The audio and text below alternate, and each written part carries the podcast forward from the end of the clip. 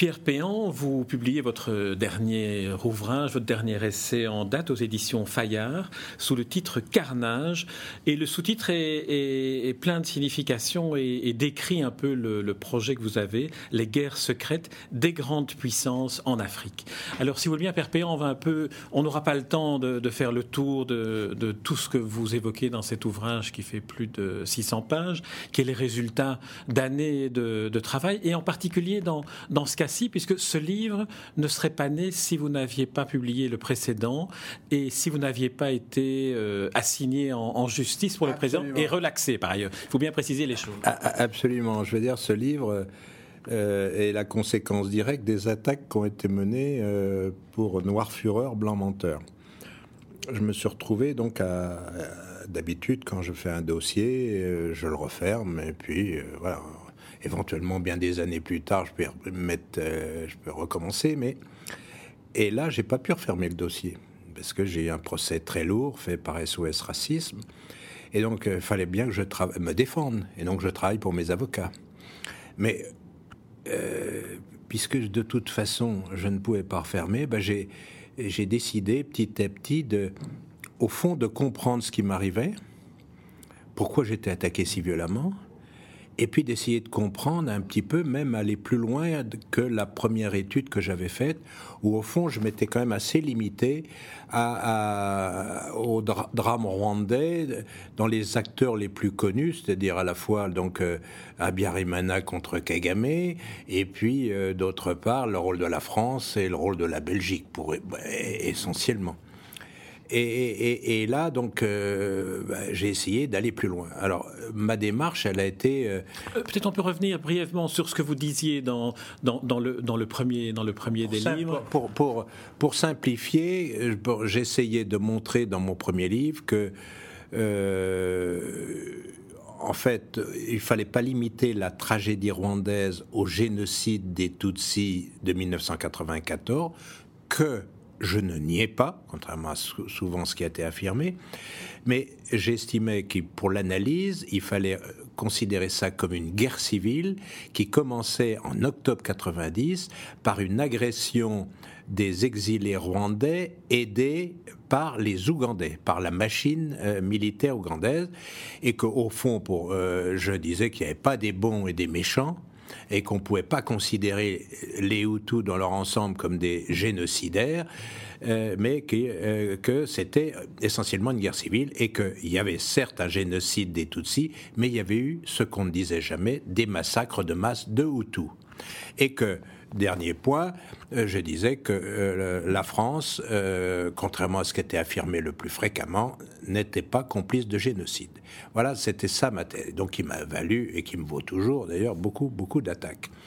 Et donc, au départ, dans mon enquête, qu'est-ce que j'ai fait? C'est essayer, puisque ma conviction est très forte là-dessus, et donc le tout partant de l'attentat. Hein. pour moi, c'était le, le, facteur essentiel. L'attentat perpétré contre l'avion d'Abiyarimana. Et donc, euh, euh, pour moi, ce n'était pas le Hutu Power qui était à l'origine de cet attentat, mais et pour moi, il est commandité par Paul Kagame, ce qui à partir du moment où on affirme ça très fort, ça oblige à une autre lecture, puisque tout le monde s'accorde à dire que l'attentat est, le facteur déclenchant du génocide. Donc à partir du moment où moi je considère que c'est Paul Kagame, j'ai commencé une lecture différente. Voilà le point de départ. Alors, j'ai d'abord, dans, cette deuxième enquête, j'ai essayé de, de, démonter pas tous les mécanismes, pas tous les obstacles, mais tout, tout ce qui faisait que, selon moi, la vérité, euh, on n'arrivait pas à avoir la vérité. Donc, euh, et, je remonte là beaucoup sur les États-Unis. Hein. On, va, y venir, mais peut-être un petit, un petit euh, préambule avant d'entrer de plein pied dans, dans, le livre Carnage. Vous dites aussi, de façon très modeste, que vous n'avez pas été au bout de l'ensemble des éléments qui pourraient constituer ce dossier-ci, parce qu'il est impossible d'aller jusqu'au bout et d'avoir accès à toutes les archives ou à tous les documents qui permettraient de le faire. C'est une évidence. À plusieurs reprises, pour pas comme euh, je, tiens à dire euh, avec modestie mon approche. Hein. je n'ai pas du tout, et je vais même plus loin dans ma, dans ma modestie. J'explique comment.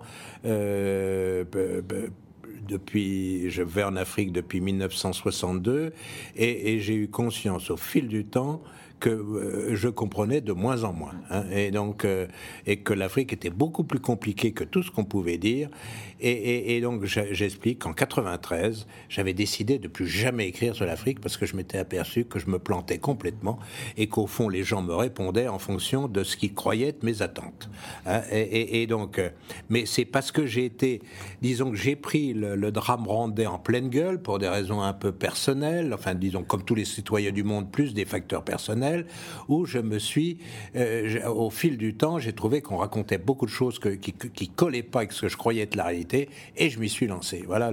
Mais avec modestie, euh, je, mais je pense que affirmer qu'on n'y comprend pas grand-chose me semble une attitude plus, réaliste pour, pour peut-être mieux comprendre que tous ceux qui s'affirment être des spécialistes. Mais il me semble que c'était important de, le préciser d'emblée, parce que sinon on a l'impression que Pierre Péan, oui, c'est celui qui va, qui va remuer toutes les, toutes les histoires. Or, ce n'est pas le cas. La deuxième caractéristique que j'aimerais quand même souligner dans, dans, ce livre, c'est qu'il est très fort écrit à la première personne. On sent qu'il y a une part euh, d'affectif dans ce livre qui vient peut-être de ce que vous avez dû entendre pendant, pendant le procès, euh, où on vous a quand même traité de, de, de, manière très, très insultante c'est effectivement, je, euh, je crois que ce livre-là ne pourrait pas être écrit autrement. Je me suis impliqué complètement.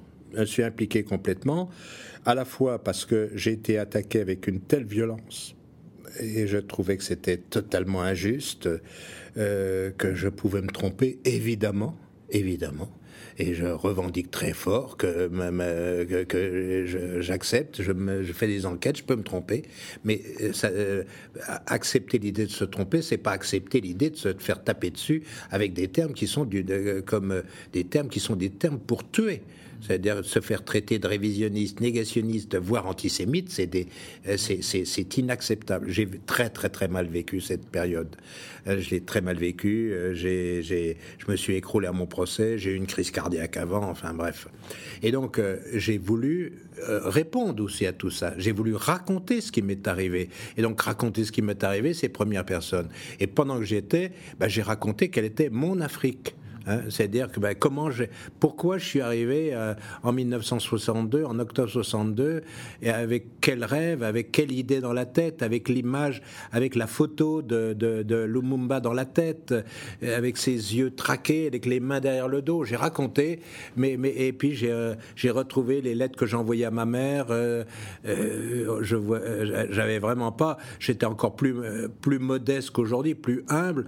j'étais parti au fond avec l'idée de faire le bien. Alors, euh, je ne savais pas très bien comment j'allais faire le bien, et j'avais été choqué par l'attitude des, des, colons français euh, qui méprisaient. Voilà, c'est ça mes premières réactions, les premières lettres à ma mère. Euh, et, donc, oui, c'était un livre où, je m'implique complètement, où, fréquemment le, je reviens, je raconte ce que j'ai vu, ce que je n'ai pas vu beaucoup.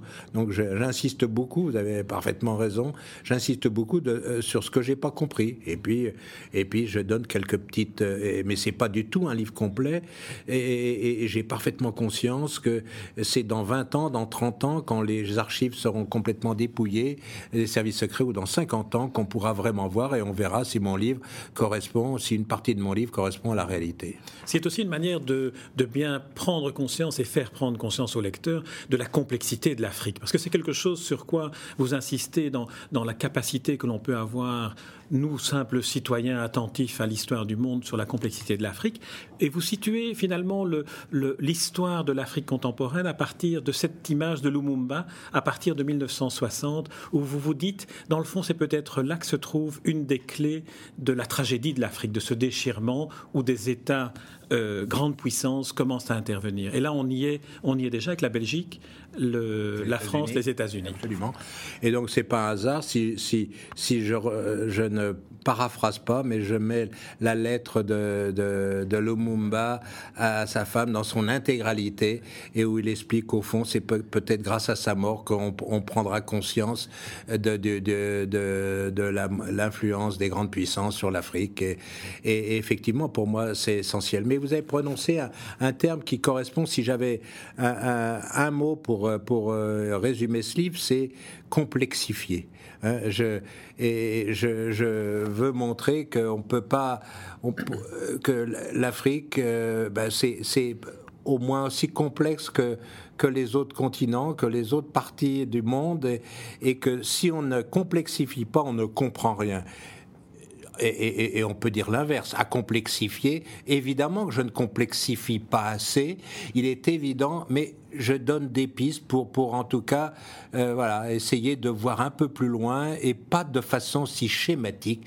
Au fond, euh, je complexifie pour tenter de lézarder quelques vérités considérées comme officielles sur un certain nombre de points. Et donc je réintroduis des acteurs dont on ne parle jamais. Hein. Je, me situe, mon livre, donc je suis français, j'ai écrit ça, écrit ça en France, et il y a une tendance très très forte d'un certain nombre d'associations de considérer au fond, c'est une autre façon de néocolonialisme, de considérer qu'au fond tout se décide à Paris. Cette fois-ci, pas euh, euh qu'on est encore aux à Paris. Ben non, je crois qu'on n'est plus, on n'est plus aux manettes, et donc ça veut dire qu'on n'est pas responsable de tout le mal de l'Afrique non plus. C'est ce que j'essaie de montrer. Et donc, euh, pour montrer que la France n'est pas le responsable de tout, il eh ben, faut que je réintroduise des acteurs nouveaux qui sont des grands acteurs. Et euh, je réintroduis surtout les États-Unis, comme euh, surtout depuis la chute du mur de Berlin, la Grande-Bretagne qui est toujours discrète et qui laisse pas de traces, c'est formidable. Ça, peut-être qu'un jour on comprendra vraiment ce qu'ont fait tous les, Anglais et les Israéliens qui laissent peu de traces aussi. Donc, je, les Américains, ça, on, on va les prendre un, par un, si vous voulez, parce que les Américains, là, vous dites quelque chose qui est tout à fait, qui permet de bien situer les choses, c'est que les Américains, dites-vous, ont besoin d'avoir une vision bipolaire du monde. Et à partir du moment où, en 1960, c'est simple, il y a le bloc communiste, il y a le bloc américain ou capitaliste, les choses sont simples. À partir de la chute du mur de Berlin, c'est d'un autre axe dont on a besoin pour créer la bipolarité. Exactement. Ben, ben, au, fond, je parle beaucoup d'avant 90, d'avant la chute de Berlin, mais disons qu'il aurait été peut-être plus, plus simple, mais moins complexe, mais c'est essentiellement après la chute du mur de Berlin. Au fond, euh, Roosevelt avait, euh, avait déjà, avant la fin de la euh, Deuxième Guerre mondiale, avait dit que euh, les États-Unis feraient tout pour, pour faire disparaître l'influence des, deux grandes puissances coloniales qui étaient la France et la Grande-Bretagne. Mais il y a eu donc la guerre froide très rapidement, presque aussitôt après la, la, deuxième, la fin de la Deuxième Guerre mondiale, et ça a tout gelé. Donc pendant 30 ans, la situation Afrique, la situation dans le continent s'est gelée. Et donc les, les, les puissances occidentales se se chatouillait un peu, mais il n'était pas question parce qu'il y avait la menace du grand ours, il y avait la, menace euh, et donc l'URSS euh, utilisait toutes les failles, utilisait les revendications, les amertumes, les frustrations, euh, par exemple en Angola, un peu, enfin un peu partout, et donc ça obligeait les puissances occidentales au fond à avoir un pacte et ne, et, et ne pas aller. Et la France a beaucoup utilisé ça à l'égard de ses anciennes colonies. Parce que ne voulant euh, voulant pas que les Américains viennent en piétiner le précaré après la chute du mur de Berlin, tout éclate. Et, donc, euh, on voit bien que d'abord, les, Américains reprennent l'idée de Roosevelt, c'est que la France n'a pas, il n'y a, plus de raison. Et puis, ben, pour, pour des raisons ultra simples, c'est qu'il y a le coffre-fort qui est au milieu de l'Afrique. Hein. Euh, les, les, incroyables richesses. La région des Grands Lacs. La région des Grands Lacs, c'est quand même. Et donc, il n'est pas question, euh, c'est les, États-Unis qui veulent être. Qui veulent, et, on, on, voit bien qu'à partir de 80, même si c'est commencé avant, mais c'est surtout à partir de 90 qu'il y a une redéfinition des zones d'influence sur l'Afrique.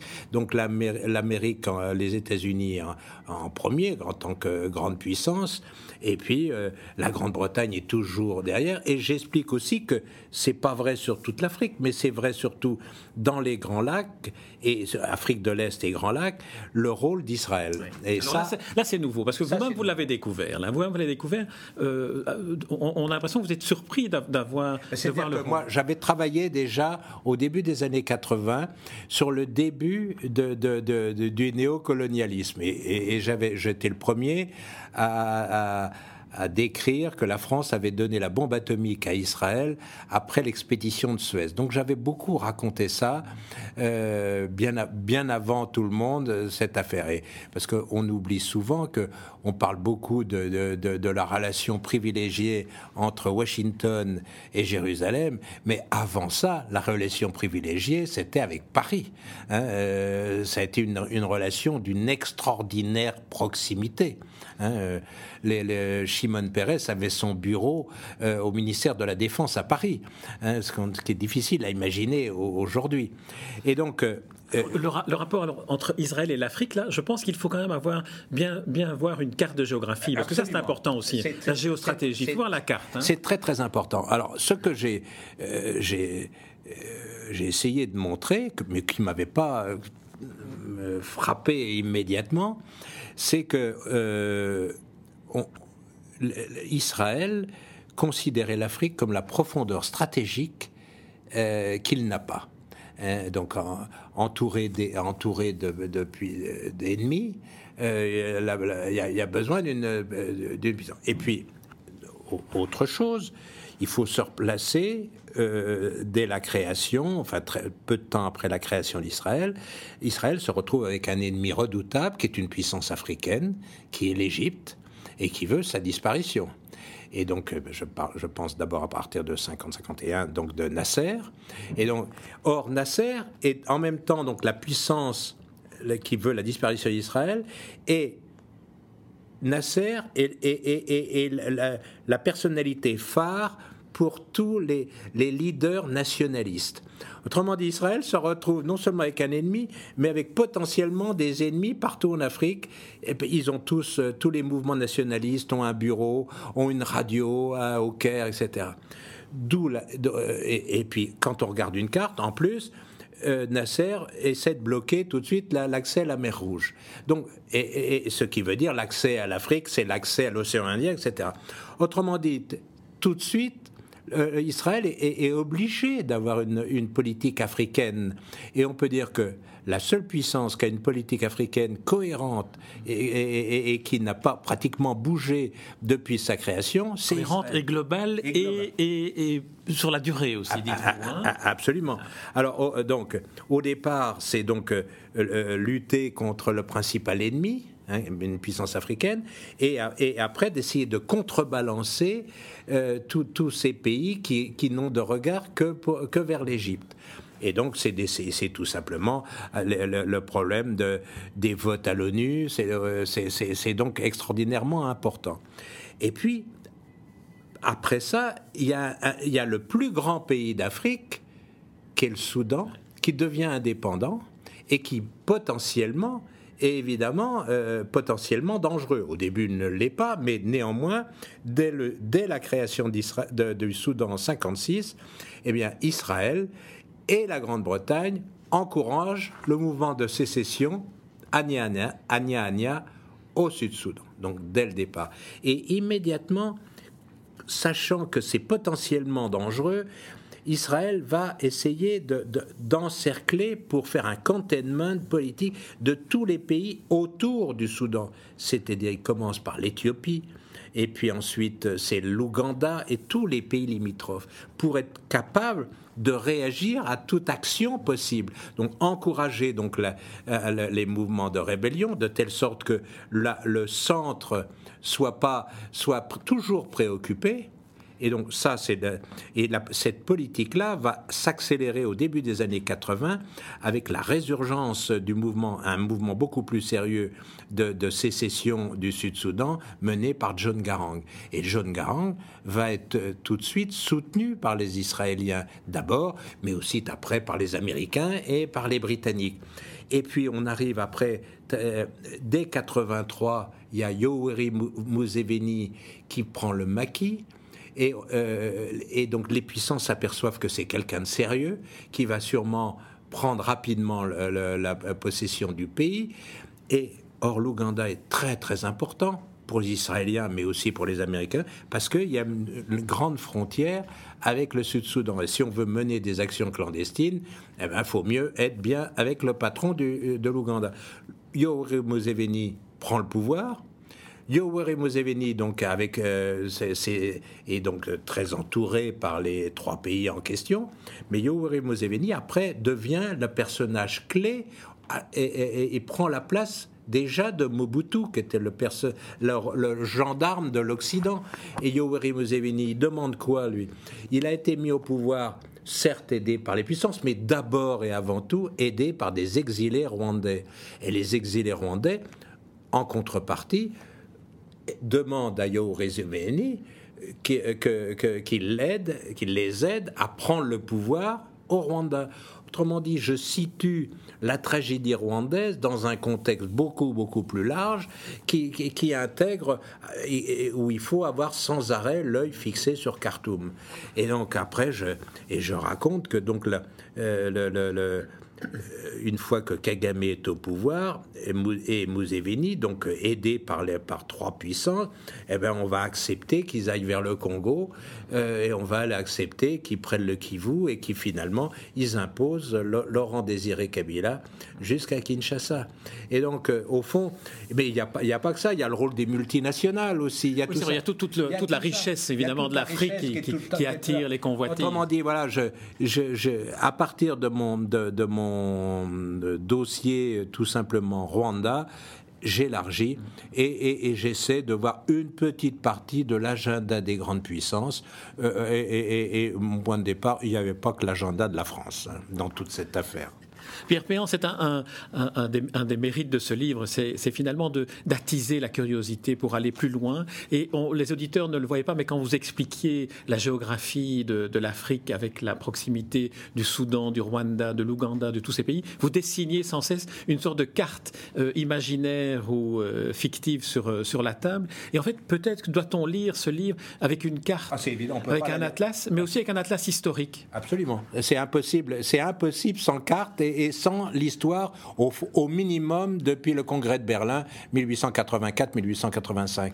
Autrement dit, il faut, il faut complexifier dans le temps et dans l'espace et donc euh, voilà, essayer de un tout petit peu en tout cas de faire coïncider un tout petit peu tous les agendas de, de, nombreuses puissances. Et puis j'introduis, parce que maintenant il y a tous les pays émergents, il y a la Chine, et ça devient de plus en plus compliqué. Et mon livre est encore, qui ne fait 582 pages, il est euh, en fait un tout petit livre pour essayer de comprendre. C'est-à-dire qu'il faudra en faire beaucoup plus de pages.